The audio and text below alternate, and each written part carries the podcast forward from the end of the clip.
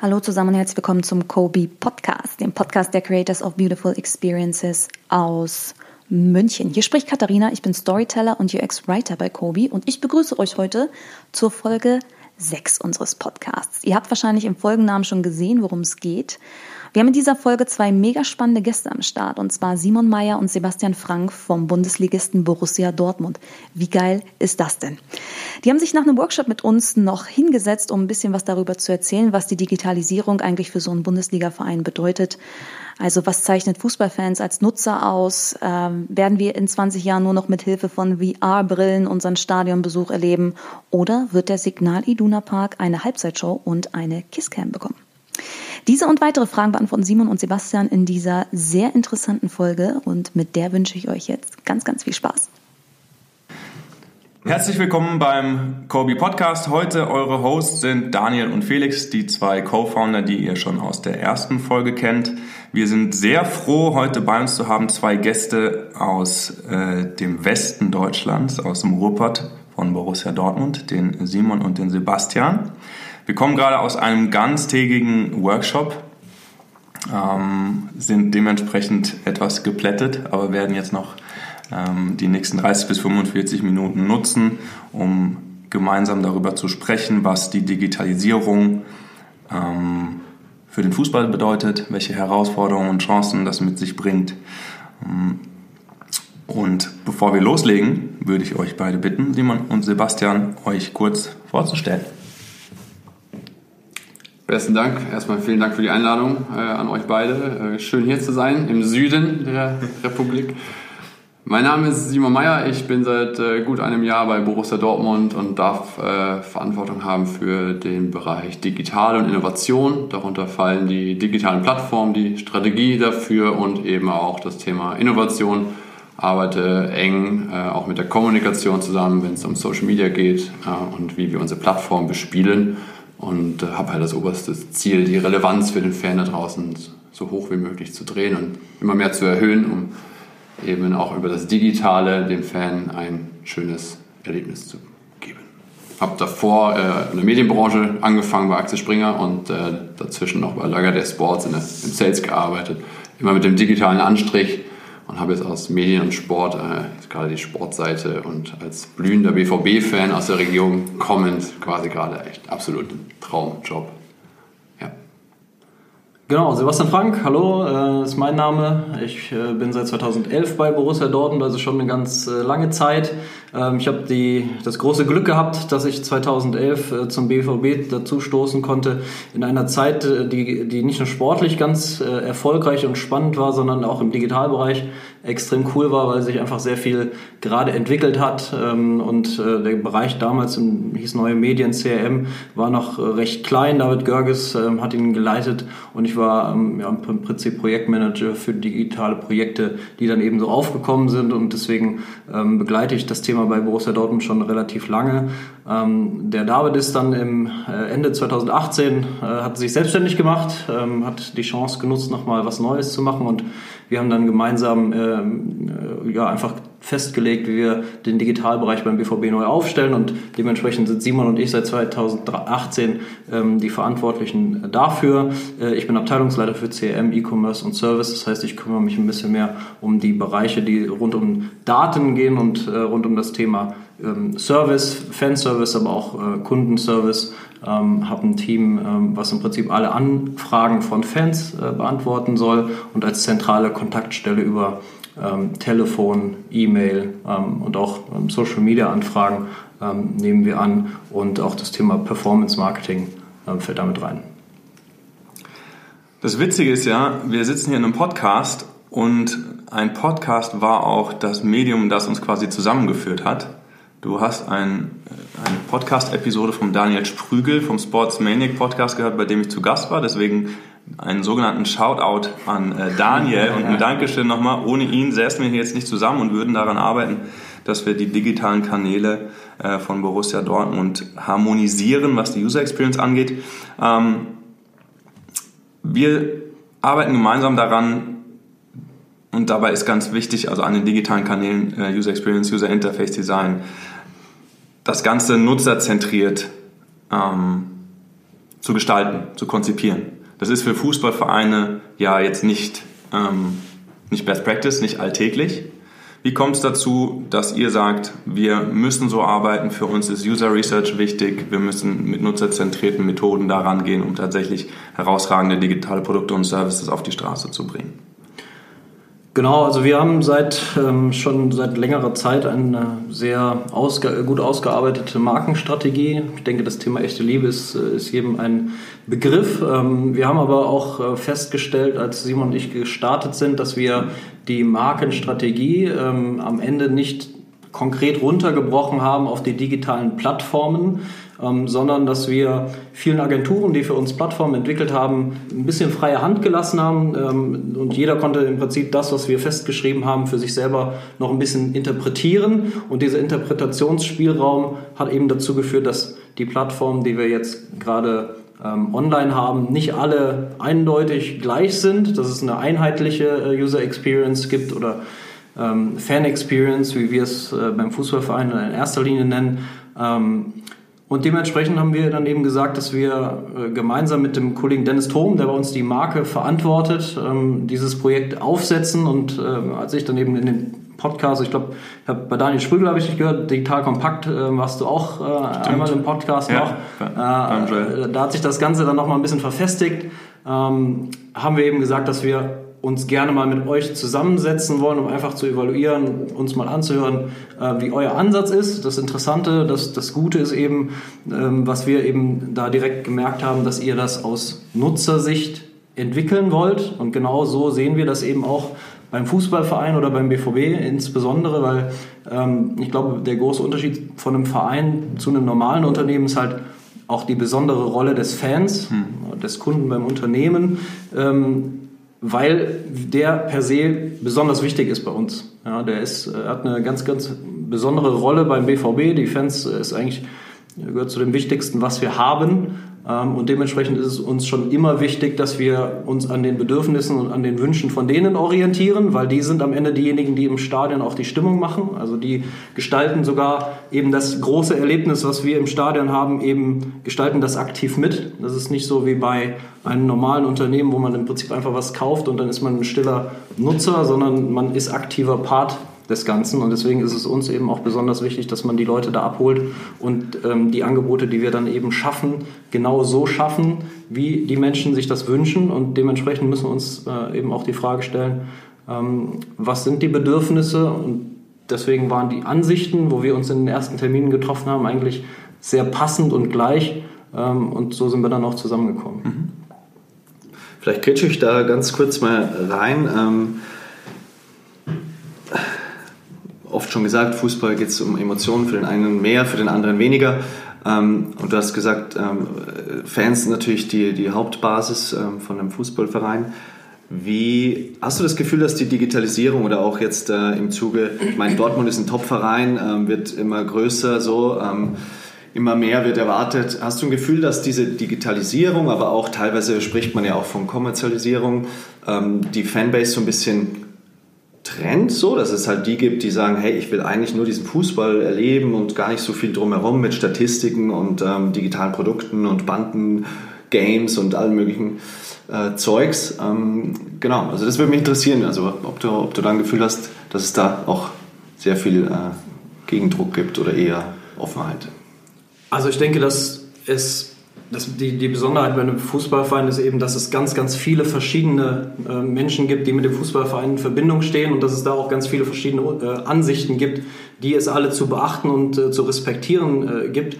Natürlich gibt es da auf der einen Seite eben die kommerzielle Ebene, ähm, wo man eben sagt, dass der Fußball sich natürlich als Geschäft auch weiterentwickelt. Trotzdem sind wir natürlich als, als BVB auch sehr daran interessiert, dass eben das puristische Fußballerlebnis, so wie es so wie man es kennt, ähm, auch nicht so weiterentwickelt wird, dass der Fan, der dann am Ende im Stadion steht, äh, das nicht mehr als, sein, als seinen Sport wahrnimmt. Ja? Und das ist für uns eben auch wichtig, dass es da eine klare Balance gibt zwischen dem, dass man natürlich weiß, dass man in gewisser Weise da mitmachen muss, ähm, mitmachen möchte und auch versucht, da alles, äh, alles zu geben. Aber trotzdem, äh, und da ist dieses Projekt ja auch ein Teil davon, muss man immer das Ohr ähm, an, in die Richtung ausstrecken, ähm, wo die Fans dann eben auch mal sagen, bis hierhin und nicht weiter. Und dementsprechend ist das für uns immer sehr wichtig, da die, ähm, ja, den, den richtigen Mittelweg zu finden. Und ergänzend, ich glaube, allein die Stadt Dortmund und äh, die Umgebung und eben auch die Menschen, die in dieser Region leben, geben uns ja tagtäglich ganz klar auch auf und zeigen uns, äh, wo wir herkommen, was dieser Verein in der Vergangenheit geleistet hat, wofür er steht, ähm, was es für eine Emotion auch in dir wecken kann. Und allein das ist für uns immer wieder tagtäglich ähm, mahnendes Beispiel, aber gleichzeitig auch Motivation, irgendwie äh, bei, mit beiden Füßen genau da zu stehen, wo wir stehen. Und das ist halt mitten in Dortmund. Und äh, natürlich gibt es Fühler nach außen, äh, das Internationale ist und natürlich, äh, wie Sebastian sagte, ist es am Ende auch ein Unternehmen und das äh, Fußballgeschäft ist ein Geschäft. Äh, am Ende muss es auch am Leben erhalten werden aber äh, eben immer nur äh, mit einem gewissen Maß. Ähm, und ähm, von daher glaube ich schon, dass wir den großen Vorteil haben, dass wir wissen, woher wir kommen mhm. äh, und da super gestärkt dann immer mal wieder mit den Flügeln auch ausschlagen dürfen und immer wieder zurückkommen. Auf der anderen Seite ist ja auch die Digitalisierung die große Chance und auch die große Entwicklung, dass man einfach als Fan eine viel größere Nähe zu seinem Verein mittlerweile hat, weil man über die digitalen Kanäle einfach jeden Tag live dabei sein kann. Es gibt Live-Videos, die wir an, äh, anbieten und man hat als Fan natürlich viel mehr Vorteile, ähm, als man das im, in der Vergangenheit hatte. Also die Digitalisierung ist sicherlich etwas sehr Positives, ähm, weil man einfach viel mehr Mediales von seinem Lieblingsverein mitbekommt als in der Vergangenheit. Und das ist natürlich, wir sind ja große Fans davon, in den digitalen Produkten und Services äh, eine Marke zum Leben zu erwecken. Unser, unser Dogma ist ja, dass wir sagen, pass auf, du als Unternehmen, du hast ja eine Identität, du hast eine Marke, du hast Marketing, du rufst eine Nachricht in den Markt, wer du bist, warum die Leute zu dir kommen sollen. Und diese Geschichte, die du erzählst über Branding und Marketing, die sollte dann auch in den Produkten und Services erlebbar sein. Da ist natürlich so eine Marke wie der BVB äh, äh, zunächst mal sehr dankbar. Das hatten wir auch schon mal gemeinsam besprochen. Da sind schon sehr, sehr viele Emotionen da. Aber Simon, du hattest auch mal gesagt, ja, aber das ist eben auch äh, gefährlich das, äh, da erinnere ich mich noch dran. Kannst du das nochmal ausführen? Ah, gefährlich. Ähm, naja, sagen wir mal so, es ist eine Herausforderung letztendlich auch immer mit so einer starken Marke dann in ein, ein äh, Terrain zu gehen, was du von vornherein jetzt nicht beherrschst. Wir sind ja kein Digitalunternehmen, mhm. wo du weißt von vornherein, äh, so sind die Prozesse im Haus und, und, und, jeder tickt so und das Mindset ist bei allen genau so. Wir sind ja kein Startup, sondern uns gibt es halt einfach schon extrem lange. Und wenn du dann so eine starke und strahlende Marke ähm, wie Sebastian richtig sagt, natürlich mit der Chance der Digitalisierung irgendwie dem Fan näher bringst und für jeden das individuelle Erlebnis hast ähm, oder haben willst und aufbaust, dann musst du genau auch gucken, inwieweit man diese Marke dann mitnimmt und dadurch natürlich nicht, nicht verändert oder nicht zu weit ausdehnt. Und ähm, ich glaube, mit dem Ansatz, den wir hier gemeinsam fahren, das ist ja genau das, wo wir hinwollen, äh, wo wir auch genau gesagt haben, das können wir nicht alleine, das muss man an der Stelle auch ganz klar sagen, das ist für uns äh, auch nie eine Option gewesen zu sagen, wir trauen uns das selber zu, das komplett alleine äh, zu machen sondern da brauchen wir jemanden an unserer Seite, der ähm, Expertise genau in diesem Bereich hat und eben nicht im Fußball. Und ähm, du hast es vorhin gesagt, das ist jetzt irgendwie vielleicht kein ganz typischer Weg für einen Fußballverein. Nutzerzentriertheit ist, glaube ich, ein sehr typischer Weg, den jeder Verein auch geht. Jeder geht da vielleicht seine eigenen Wege und hat seine eigenen Erfahrungen. Aber für uns war da halt einfach auch wichtig, äh, um der Gefahr nicht ausgesetzt zu sein, ist, äh, es ganz alleine zu machen und am Ende vielleicht auch so ein bisschen auf, auf einen Holzweg zu kommen ähm, ja, ganz klar zu sagen, wir brauchen mehr Experten und dann machen wir so einen Doppelpass. Mhm. Jetzt ist es ja so, ähm, die Digitalisierung mit äh, und Social Media führt ja dazu, und das sehen wir ja mit unserem Inhouse-Startup Kickbase auch, dass neben den Fußballvereinen und den Marken dahinter oder die, der Identität dahinter auch die Identitäten der einzelnen Spieler immer mehr ähm, Gewicht bekommen. Ähm, wie, wie gehen Vereine wie, wie, wie der BVB damit um? Spielt es bei Transferentscheidungen eine Rolle? Ich meine, David Beckham war da, glaube ich, der Erste, der nur wegen seiner, äh, wegen seiner Trikots hin und her transferiert wurde. Und heute sind einfach, haben die, haben die, die, die Fußballer Millionen von Follower und den entsprechenden Wert.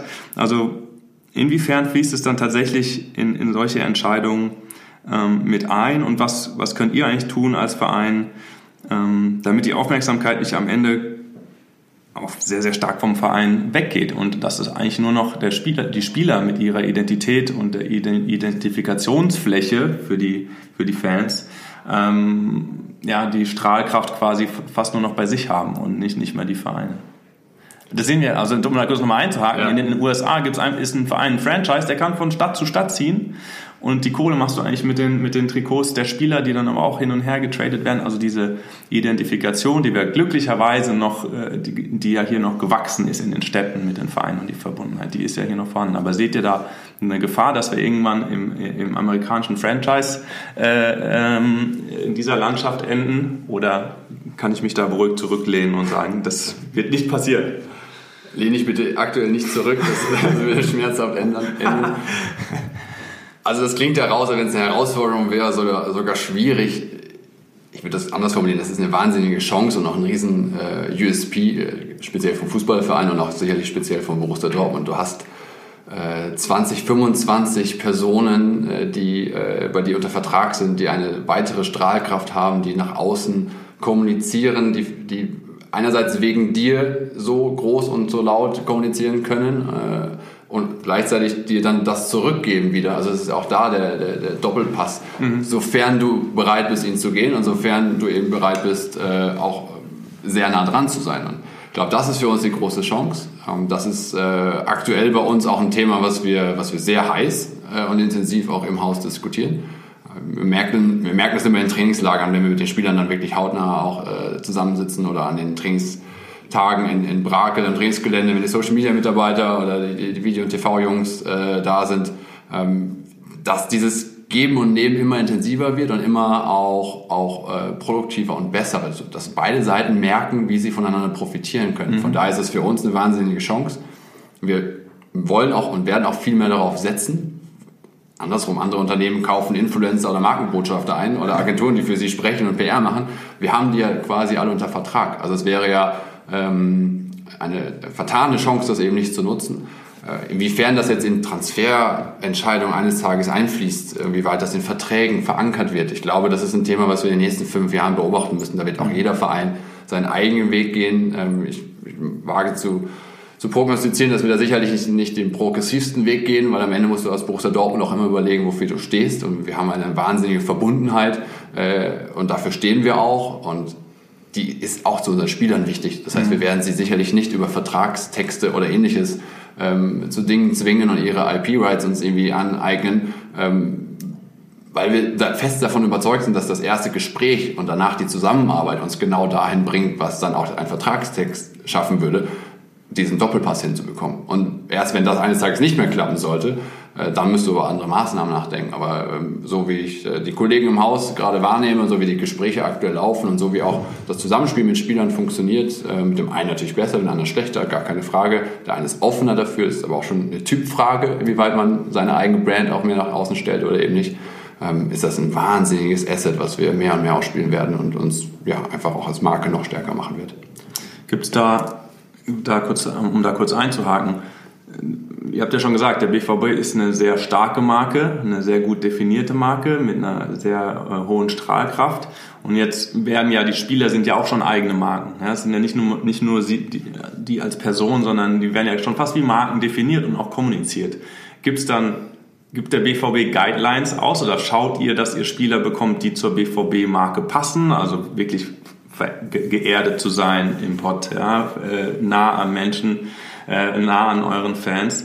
Ähm, spielt es spielt es eine Rolle, die, die Marke des Spielers und wie, wie die Passung quasi zur Marke BVB ist? Also Michael Zorg ruft uns beide nicht an, bevor er einen Vertrag abschließt. Ich bin mir mal sehr sicher, dass, dass äh, also natürlich guckt man beim Transfer eines Spielers, ob er zu Borussia Dortmund passt, ja oder nein. Am Ende muss dann natürlich aber auch ein System und zu dem passen, was du gerade brauchst, um erfolgreich zu sein. Ähm, wir geben jetzt nicht irgendwelche ähm, Metriken vor oder, oder äh, ich glaube auch da gibt es ähm, jetzt keinen goldenen Weg zu sagen, ähm, neben äh, gewissen ähm, Statistiken ist jetzt auch seine Marke ein, ein, ein, wichtiges Element, was wir messen und dann irgendwie äh, damit hineingeben. Ich glaube, das ist auch nicht das Entscheidende, weil man da auch noch keine fertigen Marken kauft. Also auch der Weg von Borussia Dortmund ist ja nicht nur gestandene Spieler zu holen, sondern tatsächlich extrem auf den Nachwuchs zu setzen, auch da sehr authentisch zu sein und ähm, auch mit einem wirklichen wahnsinnigen Invest in, in, in, in das Trainingsgelände, in den Nachwuchsbereich, äh, in die Förderung, ähm, diesen Weg zu gehen, der sicherlich auch länger dauert, aber am Ende erfolgsversprechender ist und auch authentischer ist. Und dann kommst du eben auch viel mehr mit dem BVB und viel früher in, in Kontakt. Und ich glaube, so bauen wir eben gemeinsam, wie du es angesprochen hast, die Marke eines Spielers mit auf. ich sehe im Moment nicht die, den Bedarf, dass wir fertige Marken kaufen, die uns dann wiederum helfen, unsere Ziele zu erreichen. Äh, sondern ich würde tatsächlich sagen, zu Borussia Dortmund passt es, Spieler zu holen oder sich mit dem Ganzen so zu beschäftigen, dass es auf die Markenwerte äh, äh, einpasst, aber letztendlich ähm, immer auch gerne den langfristigen Blick. Und der ist sicherlich auch dann der erfolgsversprechende.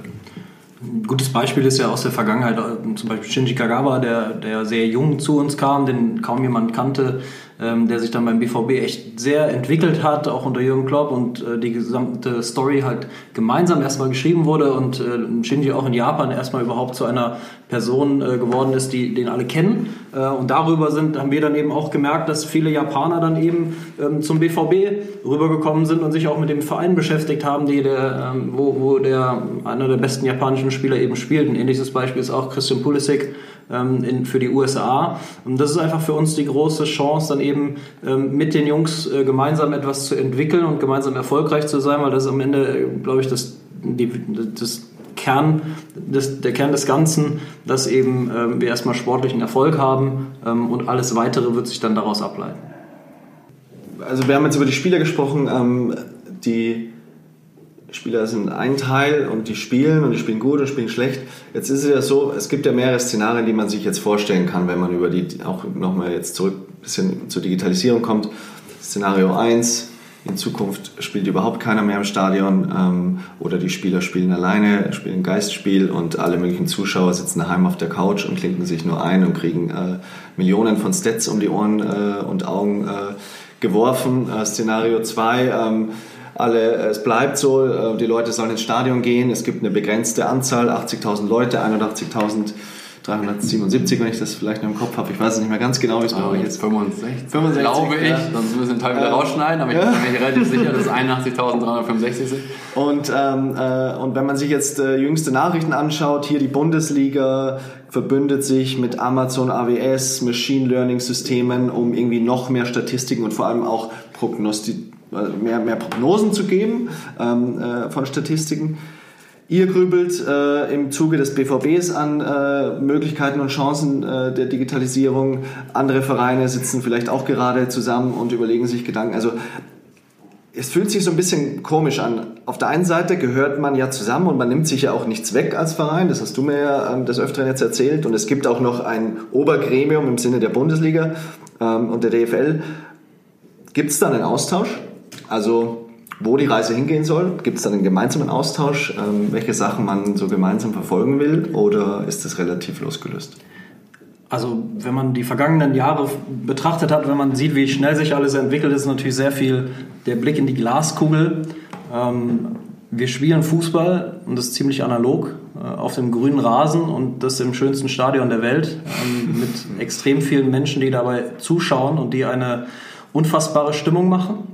Und Menschen schauen das an, weil da Menschen auf dem Rasen rumlaufen und weil da Menschen klatschen und singen und schreien. Ähm, und äh, ich glaube, das wird sehr, sehr schwer und ich, bin, ich persönlich bin der Meinung, nicht digital zu ersetzen sein. So auch wir müssen uns jeden Tag vergegenwärtigen, dass das, was wir tun, die Begleitung dessen ist, was da auf dem Platz passiert, weil wenn die Jungs nicht Fußball spielen, dann brauchen wir hier keine Webseiten oder sonst irgendwas aufsetzen, dann würde sich nämlich niemand dafür interessieren. Ähm, und das ist, glaube ich, sehr wichtig, immer ähm, im Fokus zu behalten, dass auch Digitalisierung immer dem zuträglich ist, dass wir äh, am Ende besser Fußball spielen, ähm, dass es vielleicht bessere Scouting-Systeme gibt, dass man Spieler besser entwickelt, dass man Verletzungen früher sieht, aber auch, dass man eben ähm, im Digitalen für den Fan einfach mehr Mehrwerte bieten kann, dass man eine, Nähe, äh, eine größere Nähe schaffen kann, also dass man einfach das rundherum um den Fußball vielleicht durch, äh, durch Daten und durch Digitales einfach besser machen kann und attraktiver für den, äh, für den Fan machen kann. Ähm, das ist das Ganze aber, äh, wenn dann nur weiterentwickelt und ähm, im Gesamtzusammenhang äh, nicht ersetzen wird. Mhm. Wahrscheinlich auch für die Leute, die eben nicht im Stadion sein können, ähm, denen eben auch dadurch, wie du schon sagst, eben mehr, mehr also die Emotionen noch, noch, noch größer zu machen, also noch emotionaler machen zu, äh, im Zuge dieser ganzen Services, ja. Das ist ja letztendlich auch, also wir sind das intensive Fußball, oder Borussia Dortmund ist das intensive Fußballerlebnis, das ist der USP. Und genau wie Sebastian sagte, also der wird am Ende weiterhin Fußball gespielt. Wenn das nicht mehr der Fall ist, dann ist es ein anderer Sport oder ein anderes Produkt. Dann kann man sich gerne darüber Gedanken machen, wie man das vermarktet oder wie man das an den Mann bringt oder wie das Emotionen erweckt. Aber wir sprechen hier über Fußball und der wird sich in den nächsten Jahren auch nicht so im Kern ändern. Was sich ändern wird, ist eben, und das brauchen wir auch dringend, um genau dieses Fußballerlebnis dann zu verlängern und da draußen Menschen näher zu bringen. Und da hilft Digitalisierung, weil ich glaube, dass sich eben der Fußball nicht verändert, sondern das Konsumverhalten, also wie wir das aufnehmen, in welcher Situation wir das aufnehmen, in welcher Länge, in welcher Intensität, wie wir das spürbar machen können, ob es nur gehört wird, ob es gesehen wird, ob es sogar am Körper sich irgendwie anfühlen kann, ähnlich wie im Stadion. Ich glaube, da gibt es Technologie noch und nöcher. Und weil du das angesprochen hast, natürlich gibt es da auch einen Austausch, sowohl mit anderen Vereinen, aber auch mit, mit, mit Unternehmen, die in anderen Branchen gut sind, die über Technologie kommen, die, über, äh, die, die auch ganz wissenschaftliche Ansätze haben, viel mit der Uni, viel mit jungen Menschen, viel mit Leuten, die irgendwie seit Jahren im Geschäft sind. Also ich glaube, der Austausch ist da super intensiv. Es gibt auch ein paar, die anderer Meinung sind, aber ich glaube, im Kern ist, sind sich alle einig, dass der Fußball im Kern so bleibt, wie er ist. Wie gesagt, aber dass wir die Digitalisierung einfach dazu nutzen werden, dieses Erlebnis noch mehr Leuten intensiver und individueller äh, aufzubereiten. Der Videobeweis ist ja ein aktuelles, schönes Beispiel, wie Digitalisierung einfach zur Weiterentwicklung ähm, dienen kann. Ähm, ob es dann den Sport besser macht oder schlechter macht, da gibt es sehr, sehr viele Diskussionen darum. Ja, das ist alles ein, ein, ein vielleicht ein Ausprobieren, das besser machen, ähm, wieder daraus lernen und auch mit allen beteiligten Gruppen äh, darüber sprechen, äh, wie man den Fußball irgendwie verändert oder auch nicht verändern möchte. Ähm, und äh, ich glaube, das ist bei, bei vielen Themen der Fall, dass sich einfach viele Möglichkeiten ergeben und ähm, alle Beteiligten, die am, am Fußball ähm, teilnehmen, ähm, sich unterhalten, wie man äh, die Sportart und das, ähm, das Konsumverhalten im, BV, im, im, Fußball einfach weiterentwickelt. Mhm. Mhm. Kleiner Exkurs, E-Sports. Ich erinnere mich an eins unserer ersten Gespräche, äh, Sebastian. Da habe ich gefragt, sag mal, wie ist es bei, beim BVB mit E-Sports? Da hast du gesagt, nein. Und äh, BVB ist ja auch dafür bekannt, wenn man ein bisschen äh, äh, ähm, sich einliest, zu sagen, nein, machen wir nicht. Da interessiert mich und unsere Hörer sicherlich auch, warum ist das so? Warum sagt ihr, E-Sports ist für uns nicht, so, nicht interessant, im Gegenteil zu vielen anderen Bundesligisten. Äh, ich glaube, so klar, ähm, wie du es gerade äh, auf den Punkt gebracht hast, habe ich, äh, hab ich das dir damals nicht beantwortet, weil ich denke, dazu kannst du einen eigenen Podcast machen. Ähm, am Ende beschäftigen wir uns wahrscheinlich als einer der Bundesligisten schon am, am längsten mit dem Thema Gaming. Ähm, ich glaube, wir haben seit sehr langer Zeit eine Kooperation mit EA Sports haben, glaube ich, den FIFA Interactive World Cup, ich kann mich daran erinnern, als ich angefangen habe, 2012, glaube ich, schon bei uns im Stadion gehabt, wo ein E-Sportler, damals hießen die noch Gamer, äh, gegen Mats Hummels äh, im Finale gespielt hat. Ähm, dementsprechend ist das ein Thema, was uns natürlich beschäftigt. Das ist für uns wichtig und wir sehen auch äh, die Entwicklung in anderen ähm, Spielen, ähm, die eben nichts mit dem eigentlichen Fußball zu tun haben. Ähm, und dementsprechend beschäftigen wir uns äh, schon immer damit.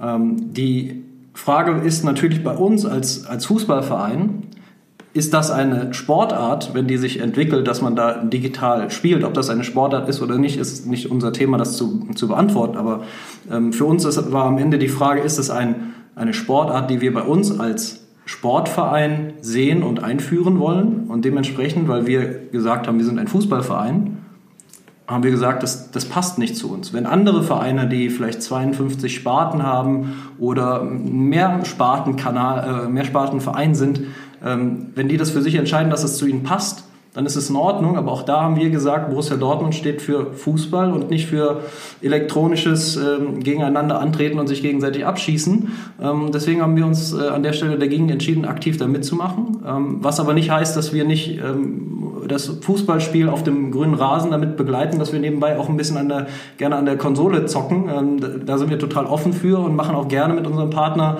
äh, Aktivitäten und wissen auch, dass unsere Spieler gerne äh, zocken. Also das Thema ist auf jeden Fall ähm, interessant, aber wir haben uns einfach dagegen entschieden, das äh, bei uns intern als Sportart einzuführen.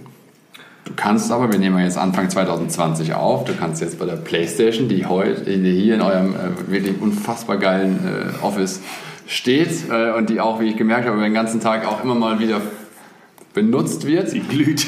Ja, die, die glüht tatsächlich. Du kannst dich äh, morgen auf dieser Playstation anmelden beim äh, FIFA Fan Turnier, äh, das wir gemeinsam mit Playstation äh, auf die Beine gestellt haben und an einer Qualifikationsrunde teilnehmen. Und wenn du es dann schaffst und die besten 16 spielst du am äh, 8. Februar im, äh, in unserem schönen Stadion äh, in einem, äh, ja, in einem K.O.-Modus dann nochmal um den besten E-Sportler aktuell aus der Fanszene. Und genau das ist unser Ansatz bei E-Sports. Wir werden aktuell kein eigenes Team aufsetzen. Das haben wir immer so klar gesagt. Den Weg, den andere gegangen sind, und das ist auch das Zitat, was dann irgendwie jeder wieder hervorholt, den finden wir nicht gut, um es ein bisschen vorsichtiger zu formulieren, als vielleicht dem Zitat gefallen ist. Wir werden unseren eigenen Weg gehen und das ist genau das, was vorne eben auch schon anklang. Wir setzen da viel mehr eben aus, die, aus der die Kraft von innen heraus, aus der Fanszene heraus, eher auf den Nachwuchs gesetzt, einen authentischen Weg weil auch das mehr zu unserer Strategie passt. Wir müssen nicht ums Verrecken First Mover sein. Wir wollen aber natürlich, und das passt dann Sebastians Beispiel auch perfekt dazu, wir wollen die Themen, die die Menschen und vor allem unsere Fans da draußen tangieren und uns als Fans letztendlich ja zum Glück auch genauso frühzeitig auf dem Schirm haben und dann aber genau analysieren und bewerten, zu welchem Zeitpunkt und ob überhaupt das für uns eine Relevanz hat, das gemeinsam mit unseren Fans zu machen. Und da haben wir beim Thema E-Sport zum Beispiel klar gesagt, wir müssen da jetzt nicht die allerersten sein, die jetzt das professioneller und größer aufsetzen. Wohl wissend, dass wir das immer mit dem Thema Gamification äh, schon behandelt haben. Und ähm, ja, jetzt gehen wir diesen Weg heraus eben über ein Fanturnier. Wir können den Podcast, Podcast ja gerne in zwei Jahren nochmal machen, äh, dann sieht die Welt auch da bereits äh, anders aus. Aber ich glaube, wir gehen da genau die richtigen Schritte zum richtigen Zeitpunkt. Und äh, zum Glück gibt es ja auch weitere Entwicklungen als nur den E-Sports. Ähm, von daher haben wir einiges äh, auf der Agenda und ähm, es hilft auch immer mal wieder so ein bisschen dann einen anderen Weg zu gehen und nicht jedem Trend äh, hinterher zu laufen, ähm, nur weil es vielleicht gerade irgendwie ähm, wirtschaftlich vielversprechend ist. Kann man auch bezweifeln beim Thema E-Sports, erst recht, wenn man sich nur mit Fußball beschäftigt und nicht die ganze Klaviatur spielt. Äh, und ich glaube, wir haben echt andere Aufgaben auch, äh, die, die Zeit und, und, und Kraft kosten und da wollen wir auch unser unser Hauptaugenmerk äh, Augenmerk drauf, drauf legen. Und das ist eben das, das intensive Fußballerlebnis so individuell wie möglich für den Fan aufzusetzen. Und da, glaube ich, haben wir noch ein paar Themen. Deshalb sitzen wir auch in dieser Runde hier zusammen. Und da muss man auch einfach mal klar priorisieren, weil wir können nicht alles gleichzeitig machen. Und da muss man so fair sein, dass E-Sports einfach da nicht an oberster Stelle steht. Wenn man dir jetzt so zuhört, dann ähm, hört sich das sehr entspannt und locker und wie wenn du das schon 10, 20 Mal vor, vor Vorstandsmitgliedern äh, präsentiert hättest, in dem, äh, in dem in dem Ton. Ähm, jetzt kann ich mir aber vorstellen, bei äh, einer AG ähm, und äh, man muss ja unterscheiden zwischen der AG und dem, der tatsächlichen GmbH, dass es natürlich immer auch Leute gibt ähm, auf höheren Ebenen, die eben diese schnellen Züge ähm, oder schnelle Entwicklungen dann gerne mal auch als Chance sehen und sagen, hier, wir müssen jetzt in E-Sports rein, wir müssen jetzt auf TikTok aufspringen als Beispiel, ähm, äh, weil das gerade durch die Decke geht oder, oder müssen jetzt einen Fußballmanager bauen als, als, als Side-Projekt. Ähm, also wie kann ich mir das vorstellen? Seid ihr, gibt es da eben viele Vorstöße vom, vom Vereinsmanagement oder wird da, ähm, wie wir es äh, uns hier zurechtgelegt haben, formuliert, dass man das eher so diesen jungen Digitalen wie euch überlässt? Also mit jungen, also ich gehe davon aus, dass ihr nicht älter als 35 seid, nehme ich jetzt an. Ähm, dass, man diese, dass man diese Entscheidungen eher dann quasi dem jüngeren Management überlässt oder gibt es da schon auch ähm, ja, viele eingesessene Meinungen äh, dazu? Also wir sind ja auch zum Glück ist kein Konzern, wo man sich nicht mehr kennt, sondern eine Nummer ist, sondern wir sitzen ja irgendwie alle in einem Haus zusammen äh, und treffen uns erstens innerhalb dieser Unternehmung und auch spätestens immer beim Spieltag. Wir haben ja einen riesen Vorteil, wir sind ja selber so emotional verbunden mit dem Ganzen, dass es ja gar nicht irgendwie offizielle Meetings braucht oder irgendwie große Schriftstücke, sondern das ist ja am Ende ein ähnlicher Teamgedanke wie eben auch die, die, die Jungs, die auf dem Platz stehen. Äh, das klappt mal besser und mal schlechter. Ich glaube, da braucht man nicht lange drum herum reden. Aber es ist eben zum Glück auch kein langer Anlauf, mit jemandem ins Gespräch zu kommen, egal welcher Ebene er bei Borussia Dortmund dann äh, die er inne hat. Und die Hierarchie ist auch nicht so, dass es irgendwie Denkverbote oder Ansprechverbote gibt. Äh, am Ende ist es da, jetzt hast du ein paar Beispiele aufgezählt, tatsächlich auch ein Weg, der aus beiden Richtungen kommt. Es gibt mal tatsächlich den, den, den Punkt von oben, Jungs, seht zu, da wollen wir hin, das machen wir oder das haben wir jetzt irgendwie woanders gesehen oder mhm. ich habe es mitgebracht aus einer anderen, äh, von der Reise oder von einem Unternehmen oder wir haben einen Kooperationspartner. Und tatsächlich, äh, ich glaube, das ist aber auch genau die, der Anspruch an uns, den wir haben, den man auch an uns beide hat, kommen natürlich Impulse von uns. Und bei dem Thema TikTok oder irgendwie äh, dem Thema Data oder wie auch immer äh, am Ende die Themen dann, dann heißen, ähm, werden wir halt auch nicht müde, das anzusprechen, weil ich glaube, das ist ja die, die, gute Mischung, dass du, dass du, dass du Erfahrung hast, dass du jemand hast, der auch die Ruhe ausstrahlt und letztendlich auch die, den, den Unternehmergeist hat und gleichzeitig so ein bisschen auch das junge wilde Gut, was dann irgendwie auch nicht müde wird, selbst wenn es irgendwie einmal äh, vor eine verschlossene Tür läuft, irgendwo anders wird sie halt auch schon wieder aufgehen und das klappt aktuell ganz gut. Du kannst, glaube ich, immer unzufrieden mit der Geschwindigkeit sein. Ich glaube, das ist aber ein Problem, was nicht Borussia Dortmund erfunden hat. Ähm, äh, ich glaube, da, da kann jeder noch dran arbeiten. Wir speziell wissen, woran wir arbeiten müssen, um das Infrastrukturelle äh, zu optimieren und auch da irgendwie nochmal eine etwas schnellere Geschwindigkeit bei Kooperation und bei Prozessen zu bekommen. An Kommunikation kannst du auch immer arbeiten, das ist jetzt auch ein rein menschliches Thema, aber äh, wir, wir haben zum Glück überhaupt keinen starren Kasten, in dem wir uns jetzt durch Hierarchie oder, oder, oder Denkverbote ähm, jetzt irgendwie eingeschränkt fühlen. Und das ist es auch, was es am Ende so spaßig macht. Also Jürgen Klopp hat das damals schon gesagt, ich gehe irgendwie, äh, ich habe richtig Spaß ins Büro zu gehen und ich gehe aber mit noch mehr Spaß und Freude wieder raus. Weil ich mich erst auf das freuen kann, was zu Hause ist, aber vor allem, weil ich einen coolen Arbeitstag hatte. Und am Ende fühlt es sich auch fast gar nicht wie Arbeit an, sondern du arbeitest ja tatsächlich, die meisten von uns, an dem Projekt, was einen auch privat interessiert. Mhm. Und das ist dann am Ende fast eine Leidenschaft und die musst du auch mit einbringen. Das ist eben auch kein 9-to-5-Job, der jetzt irgendwie zu vergleichen ist mit anderen Jobs. Ähm, heißt nicht, dass es immer viel besser und angenehmer ist. Es ist echt ein Monster herausfordernd auch. Erst recht, wenn du mal einen Denkzettel bekommst und irgendwie auch ein Spiel verloren hast oder ähnliches. Aber das macht es halt irgendwie so besonders, dass du zwischendurch einfach Gänsehautmomente hast, dass du Emotionen äh, nicht nur einforderst, sondern sie auch einfach hast, automatisch. Und ich glaube, dann entwickelt sich auch einfach äh, eine unfassbare Kraft. Und wenn wir die eben in Projekte stecken und dadurch irgendwie ähm, ja, allen Freude machen, dann, dann haben wir alle gewonnen. Ich glaube, das, das wird mir gerade jetzt klar, dass das eigentlich ein großer Vorteil ist. Das war mir gar nicht vorher so bewusst, dass ja, ich meine, ja, es ist eine große, große äh, Firma, wo viele Leute arbeiten, unterschiedliche Leute, aber du hast halt eigentlich durch den Fußball, durch, das, durch die Spiele immer wieder so diesen gemeinsamen Anker. So, du kannst dich fetzen ähm, und, äh, und dich irgendwie äh, emotional connecten, aber du kommst immer wieder zusammen so zum, zum zum Lagerfeuer, so zu, zu dem Mittelpunkt. Und wenn man das jetzt vergleicht mit größeren anderen Konzernen, äh, die haben vielleicht eine Vision, äh, die irgendwo niedergeschrieben ist und das soll der gemeinsame Nenner sein, aber die sind eigentlich relativ stark disconnected. Also das ist, glaube ich, bei dem Fußballverein schon, vor allem dem Management eines Fußballvereins schon sehr, sehr intensiv tatsächlich dann die Zusammenarbeit. Ja.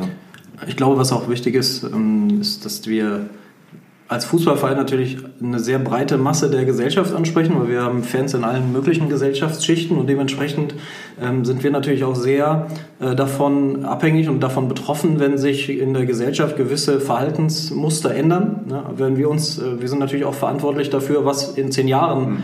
ähm, stattfindet. Und wenn wir uns die Frage stellen, welche ähm, welche Gesellschaftsstrukturen werden von wem beeinflusst, dann ist natürlich so ein Thema wie E-Sports zum Beispiel in anderen Ländern vielleicht schon weiter vorgedrungen, was dann irgendwann in unsere Gesellschaft nach, nach Deutschland äh, rüberkommt und was natürlich das Verhalten von unseren Fans und das, das, das Konsumverhalten, wie sie zum Beispiel äh, Sport konsumieren und so weiter, ähm, ähm, weiterentwickeln und beeinflussen kann. Und dementsprechend beschäftigen wir uns natürlich auch gemeinsam mit solchen Themen, die unser, ähm, unsere Arbeit in der Zukunft beeinflussen kann. Ähm, auch wenn wir da nicht selber aktiv dran teilnehmen, ist es aber trotzdem uns wichtig, dass wir immer wieder im, in, in verschiedenen Märkten schauen oder auch wenn man eben schaut, was Plattformen wie Amazon zum Beispiel, was, was für hohe Erwartungen von Menschen, die bei uns im Online-Shop bestellen, mittlerweile ähm, an unsere eigenen Shops ähm, eben gestellt werden. Ähm, das passiert eben dadurch, dass es andere Plattformen gibt, die es halt einfach deutlich besser machen, als wir das als Fußballverein eben machen können, weil es eben deren, äh, deren Kernbereich ist. Und deswegen ist es besonders wichtig, dass wir uns gemeinsam ähm, da überall die Augen offen halten und uns auch mit, ähm, mit, mit, unseren verantwortlichen ähm, Kolleginnen und Kollegen darüber austauschen, wie, wie sich verschiedene Menschen und verschiedene Kulturen eben weiterentwickeln. Gut, jetzt Richtung Ende nochmal das Thema Digitalisierung etwas globaler. Ich meine, wir in Deutschland sind ja nicht gerade bekannt dafür, dass wir die Vorreiter äh, weltweit sind, was Digitalisierung angeht. Gilt es auch für die Bundesliga? Und ähm, gibt's, gibt es andere Ligen, die es eigentlich dies im Bereich Digitalisierung besser machen? Können wir uns da bei denen was abschauen oder sind wir eigentlich ganz gut unterwegs? Also ich meine, ich glaube, man kann sich immer was abschauen. Man sollte auch immer gut zuhören und auch immer Inspiration holen. Ich sehe es jetzt nicht ganz so dramatisch. ich glaube, man muss das Thema Digitalisierung dann auch runterbrechen auf die einzelnen, auf die einzelnen Bestandteile, in welchen Bereichen man vielleicht besser, in welchen Bereichen man schlechter ist. Natürlich geht unser Blick da auch weiter als nur jetzt über irgendwie nur nach Europa, sondern auch darüber hinaus. Ähm, klar ist der amerikanische Markt ein, ein sehr interessanter. Ähm, speziell Märkte, die etwas jünger sind, die etwas andere Startvoraussetzungen hatten, weil Vereine sich erst gegründet haben. Du hast von Franchise gesprochen, ähm, die von vornherein eine andere äh, Fluktuation haben, Veränderungsbereitschaft, Mindset, die nochmal andere Leute auch in sich tragen. Ähm, das ist etwas, was uns natürlich irgendwie interessiert, wo wir auch zuschauen. Aber am Ende ziehst du da auch tatsächlich immer nur, nur, nur Kleinigkeiten raus. Das heißt, du kannst nie das komplett vergleichen. Es gibt innerhalb der Bundesliga sicherlich auch Unterschiede, äh, aber auch da setzt jeder so ein bisschen auf andere Schwerpunkte. Da kann man, glaube ich, auch nicht sagen, der macht das schlecht und der macht das gut. Wer ist auch derjenige, der das, der das bemisst und an, an welchen Metriken bemisst man das überhaupt? Ähm, ich glaube, die Bundesliga ist definitiv okay bis gut aufgestellt. Zum Glück gibt es nach oben noch, noch Luft, äh, gar keine Frage. Ähm, wir würden uns auch tatsächlich wünschen, oder wir versuchen das auch noch mehr äh, zu intensivieren, das gemeinsam anzupacken. Ich glaube, das ist etwas, woran wir alle noch arbeiten können in diesem Lande, dass da eine gewisse Barriere gebrochen wird. Ich glaube, das extrem, das ist ein Punkt, äh, den andere Länder besser machen. Ich glaube, also es sieht so aus und auch aus Gesprächen hört man das, dass der Austausch da intensiver ist, dass der, dass die Sorge und, und, und, und, und der Gedanke nicht so groß ist, irgendwie, was, was guckt der sich jetzt da ab oder was macht der gut und also das ist dann eher so motivieren, guck mal, was die gemacht haben und, und ist das für uns nicht auch relevant oder ich frage mal eben nach. Ich glaube, wir müssten einfach nur wieder ein bisschen pragmatischer werden, auch ein bisschen mutiger und offener werden für, für Neues und nicht sagen, äh, irgendwie so, das hat er jetzt gemacht und, und, und ach, das ist aber auch Quatsch. Äh, also das ist irgendwie so ein bisschen auch, das ist auch, manchmal mir ist das einfach zu einfach, einfach dann zu sagen, ja, okay, dann, dann, dann halt nicht. Sondern ich glaube schon, dass wir, wenn wir das gemeinsam anpacken und gerade im Digitalen haben wir keine große Konkurrenz. Wir hatten das vorhin auch im Vorgespräch. Warum geht denn jemand irgendwie zu einem anderen Verein oder warum bist du Fan eines Vereins? Doch nicht, weil die Webseite besonders schön ist oder weil du einen Mehrwert in der App bekommst, den du woanders nicht bekommst oder weil der ein E-Sports-Team hat, ja oder nein. Also es gibt doch ganz andere äh, Mechanismen, die dich dazu führen, warum du Fan wirst. Und ich glaube, dann ist es umso wichtiger, dass wir Vereine verstehen, ähm, dass wir auf gewissen Plattformen gemeinsame Sachen machen sollten und eher die, die, die Kräfte bündeln und, und dann eben auch nochmal mit mehr Stärke auch ja, tatsächlich im internationalen Geschäft nochmal mehr zu, zu bestehen, weil wir merken ja auch, also erst recht, wenn man eine Plattform wie, wie oder Unternehmen wie Google, Amazon, Apple, äh, auch Alibaba und, und auch das, das Unternehmen äh, mit ByteDance, was hinter TikTok steckt, anguckt, das sind halt am Ende asiatische und amerikanische Unternehmen. Und ähm, wir sollten enger mit Deutschen kooperieren, um halt das auch zu nutzen, das, was wir in Deutschland eben haben. Und ich glaube, das ist schon äh, ein wahnsinniges Asset. Aber man sollte eben auch sich darüber bewusst sein, dass da viele andere Unternehmungen und speziell auch Vereine natürlich mit solchen Partnern kooperieren, weil sie auch geografisch näher dran sitzen und dann natürlich auch nochmal Vorteile äh, genießen, äh, die wir so schnell nicht adaptieren können. Und von daher muss es auf jeden Fall eine, eine, eine deutlich engere Zusammenarbeit geben. Und dann bin ich aber auch positiv gestimmt, was das angeht. Aber das ist ja auch ein sehr schönes Beispiel für das ähm, Credo, was wir hier in diesem Projekt dann eben leben wollen, dass man eben sich genau daran orientieren sollte, was die Menschen, mit denen man äh, zu tun hat, dann auch wollen und, und ähm, in ihrem sag ich mal, Stadionerlebnis zum Beispiel miterleben wollen. Also nur weil es in anderen Ländern äh, Klatschpappen gibt oder äh, irgendwie eine Kisscam, ähm, heißt das ja noch lange nicht, dass das ein, was Tolles ist, was wir bei uns im Stadion eben auch ähm, haben müssen. Im Gegenteil, es hat eher dazu geführt, dass bei uns die Menschen noch die Hände zum, zum Klatschen nutzen und die Stimmung einfach viel besser ist und wir deswegen einfach äh, weltweit ein, ein Stadionerlebnis haben, was was viele Menschen erleben wollen. Ja. Also da, da, hat es sich auch bewährt, auch was das Thema Ticketpreise, Stehplätze und so weiter angeht, nicht, nicht alle Trends eben mitzumachen, ähm, aber natürlich dann Dinge auch mal zu testen und zu schauen, gibt es Menschen, die das vielleicht ausgesuchte Gruppen vielleicht, die so ähm, gewisse Weiterentwicklungen ähm, eben interessant finden und nutzen wollen. Und wenn es irgendwie in der Mitte der Gesellschaft oder in der Mitte unserer Fanschaft irgendwie angekommen und akzeptiert ist, ähm, dann ist es ja auch gut, das mit, äh, mit weiterzuentwickeln. Und das, das, das heißt für uns nicht immer automatisch, nur weil irgendwo etwas schon weiter vorangetrieben ist, dass es bei uns zwingend jetzt auch ähm, notwendig ist. Gibt es einen Verein, egal aus welcher Sportart, wo ihr sagt, also in Richtung Digitalisierung, die machen das schon richtig gut. Die sind Benchmark, an denen können wir uns zumindest grob orientieren. Die, die laufen echt vorne weg. Sagen wir mal so, wir wären sehr froh, wenn man das über Borussia Dortmund sagen würde. Das ist zumindest das Ziel, was, was wir haben und das, was wir verfolgen. Ja, wie gerade gesagt, ich glaube, den einen, der das gesamte Paket jetzt so viel besser hinbekommen hat, den, den sehe ich jetzt auch nicht. Ich glaube, da hat aber auch jeder unterschiedliche Voraussetzungen aufgrund seiner Historie, äh, die Unternehmung, die dahinter steckt. Hat er einen Investor, hat er keinen Investor? Wie tickt er mit seinen Fans? Was ist ihm auch am Ende wichtig? In welchem Land und unter welchen Begebenheiten er steckt? Also ich glaube, das ist nicht so einfach zu beantworten. Ähm, wir haben sicherlich Vereine, zu denen wir erstens einen engeren Draht haben und zu denen auch eine Parallele eher möglich ist. Also ich glaube, es ist auch kein Geheimnis, dass man als Borussia Dortmund dann sich mit einem Verein wie, wie Liverpool äh, eher austauschen kann und, und äh, Gemeinsamkeiten findet. Oder auch in der, im Land selber Vereine hat, mit denen man äh, eher verbunden ist, ähm, weil man ähnliche Werte hat ähm, als dass wir jetzt irgendwie sagen, Paris Saint-Germain ist ein Verein, wo wir uns viel abgucken, weil die besonders gut sind. Das ist halt, das mag sein, die sind tatsächlich gut, aber wir sprechen ja zum Glück auch mit ihnen. Ähm, aber dann passt es tatsächlich aus, aus verschiedensten Gründen nicht auf unser Geschäftsmodell oder äh, auf das, was unser Fan von uns erwartet oder das, was unser Fußballerlebnis ausmacht.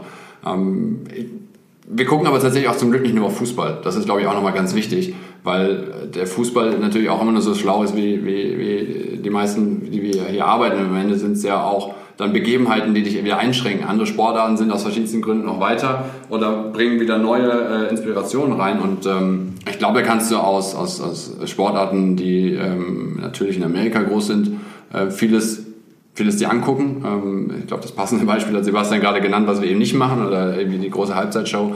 Äh, den Super Bowl wird es auch in der Form bei uns nicht geben. Das äh, mag ich andere Vereine. Ich habe Helene Fischer live gesehen im Pokalfinale. Das haben wir aber nicht wir ausgesucht. Wie gesagt, du musst wissen, wo du herkommst und deshalb macht es auch Sinn, glaube ich, auf die Vereine zu gucken und sich mit denen auszutauschen, die, die zu dir passen. Äh, ist ja auch ganz wichtig abzugrenzen. Das heißt, macht ja nicht immer nur Sinn, sich Sachen zu nehmen, die man jetzt toll findet oder die durch die Presse gehen.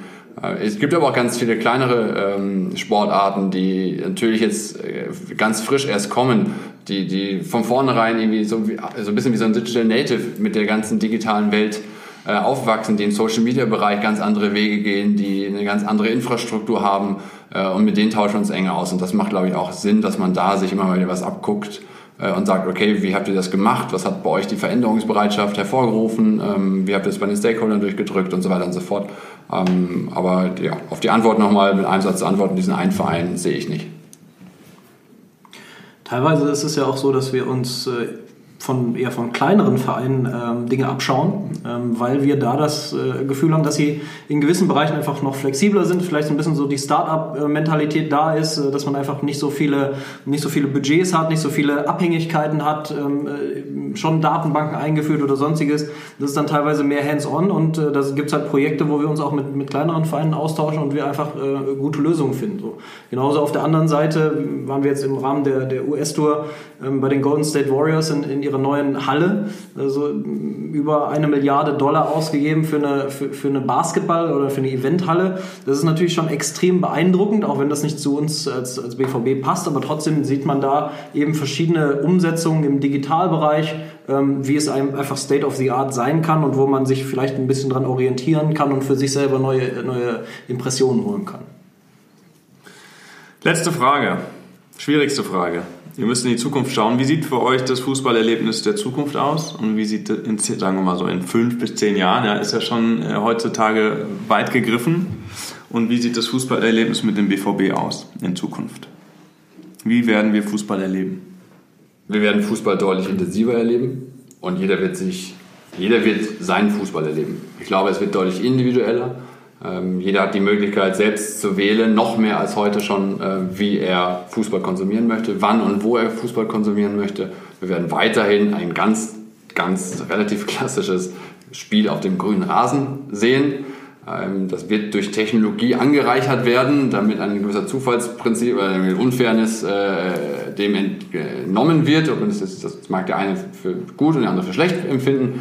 Ähm, meine persönliche Meinung ist, ich finde das nicht besonders gut tatsächlich. Äh, also ich mag das rein, reine Fußballspiel, wo auch einfach am Ende man sich aufregen darf, dass man äh, zu Unrecht verloren hat. Das gehört dazu, weil emotional, äh, Emotionen so extrem wichtig sind. Ähm, dennoch wird sich das nicht verändern lassen mehr. Von daher, wenn du mich nach den nächsten fünf bis zehn Jahren fragst, glaube ich, dass der ein oder andere technische Kniff noch hinzukommen wird. Äh, damit das äh, Ganze noch fairer ist. Ähm, und am Ende wird aber auch dieses äh, Produkt sicherlich noch mehr über die, die Personen, die es erstellen, erzeugen und am Ende namentlich genannte Spieler noch mehr definiert werden. Klar, dieser Trend ist, glaube ich, nicht aufzuhalten. Ähm, deshalb ist für Vereine so wichtig, äh, in, in, enger Kooperation, in enger Zusammenarbeit mit den Spielern äh, eine Einheit zu bilden. Und das, ähm, ja, ich glaube, das ist das, was für Borussia Dortmund wichtig ist, da sich unsere Geschäftsmodelle oder unsere Unternehmung jetzt, glaube ich, nicht sofern ändern wird, dass wir jetzt über Investoren und ähnliche äh, Mechanismen sprechen werden. Das ist auch gut so. Wird es noch wichtiger sein, dass wir eben über die Verbundenheit und das, was, wir, was uns ausmacht, in den nächsten fünf bis zehn Jahren noch enger zusammenwachsen, noch mehr eine Einheit bilden. Und dann, glaube ich, ändert sich gar nicht so viel, was man immer so prognostiziert, dass wir alle nur noch Brillen aufhaben oder ähm, jetzt irgendwie äh, tatsächlich irgendwie nur noch Virtuelles äh, sehen und oder sehen wollen und über Avatare sprechen. Ich glaube, das ist eine ganz andere Welt, die, die wird auch kommen. Das ist aber, äh, wie ich vorhin gesagt habe, für mich eine Parallelwelt. Ähm, das mag dann eine andere Sportart sein oder ein anderer Trend oder ein anderes Produkt, äh, aber das hat mit dem Fußball, wie wir ihn heute kennen, meiner Meinung nach nichts zu tun und von daher wird sich gar nicht so viel ändern und das ist auch gut so. Ich glaube, dass wir ähm, deutlich mehr Menschen auch noch dazu kriegen, den, den deutschen Fußball zu sehen. Also die Internationalisierungspläne der, der Bundesliga sind ja ähm, sehr weit fortgeschritten und ähm, da merken wir eben auch, dass der Zuspruch zum BVB in, in, in China, in ähm, USA, ähm, in Japan und so weiter halt immer größer wird. Also für uns ist es einfach auch eine große Herausforderung, ähm, weil das, was Borussia Dortmund ausmacht, ist halt in Dortmund im Stadion. Ähm, und es gibt halt viele Menschen, die einfach ähm, nicht die Zeit, nicht das Geld, nicht die Möglichkeit haben, nach Dortmund zu kommen. Und für uns stellt sich dann immer wieder die Frage, wie können wir das transportieren und den Menschen zugänglich machen, die sich für BVB irgendwo im Ausland ähm, äh, interessieren und äh, am BVB teilhaben möchten? Wie können wir das weiter ausweiten? Und äh, das ist, glaube ich, eine, eine große Zukunftsvision von uns, dass wir einfach noch mehr ähm, Menschen erreichen wollen ähm, und an den BVB binden wollen. Ähm, ich glaube, für den, äh, für den deutschen Fußball oder für den europäischen Fußball ähm, sind wir auch haben wir letztes Jahr auch schon gemerkt, dass wir teilweise an einer, an einer Schwelle sind, wo schon zu viel konsumiert werden muss über den, über den Fußball. Da gab es ja eine, eine, Zeit lang, wo andere Stadien nicht ganz nicht ausverkauft waren, wo, wo irgendwie Sitzplätze noch frei geblieben sind, ähm, mit WM, EM, also diese, diese Taktung, die, die es im Fußball mittlerweile gibt. Ähm, ist vielleicht auch ein gesellschaftliches Phänomen mit der Entwicklung der digitalen Kanäle, dass es generell vielleicht überladend ist an der einen oder anderen Stelle und dass die Menschen damit überhaupt erstmal äh, klarkommen müssen. Ich glaube, das ist äh, eine große Herausforderung für die Zukunft. Wie viel ist ähm, ausreichend, wie viel wollen die Menschen und wie viel ist auch vielleicht zu viel, dass, dass man eben ähm, vom Fußball eben abwandert äh, zu anderen Freizeitaktivitäten. Ähm, und da gibt es, glaube ich, äh, das ist bestimmt eine große, eine große Herausforderung, da die richtige Dosierung zu finden, ähm, dass man für alle Menschen, die eben am Fußball Spaß haben will, genau die richtige ähm, Frequenz findet. Dankeschön, dass ihr euch trotz des langen Tages jetzt noch Zeit genommen habt, uns äh, Insights zu geben, uns Prognosen zu geben und äh, ich glaube sehr, sehr wertvollen Output für uns, für unsere Zuhörer. Ähm, dafür danke und ich freue mich auf die Fortsetzung in zwei Jahren wenn wir dann sehen, wie sich alles weiterentwickelt hat, wie sich unsere gemeinsame Arbeit weiterentwickelt hat. Und damit sagen wir Tschüss für heute an alle unsere Zuhörer. Bleibt sportlich in diesem Sinne und bis zum nächsten Mal. Danke. Ciao. Danke. Ciao. So, ich hoffe, euch hat unsere kleine Session mit Simon und Sebastian gefallen. Für uns gab es auf jeden Fall eine Menge spannender Insights. Und ich finde, man kriegt ein gutes Gefühl dafür, warum dieser Verein einfach so verdammt authentisch ist. Es gibt kein Bullshit-Bingo, es gibt keine Innovationsphrasen und es gibt einen klaren Fokus auf das Wohl der Fans. Und ich finde auch übrigens, die beiden Jungs machen dem Ruf der entspannten und herzlichen Ruhrpott-Mentalität, auf die wir hier in Bayern ja manchmal sehr neidisch rüberblicken, alle Ehre. Das war's von unserer Seite aus. Wir bedanken uns fürs Zuhören und sagen bis zum nächsten Mal.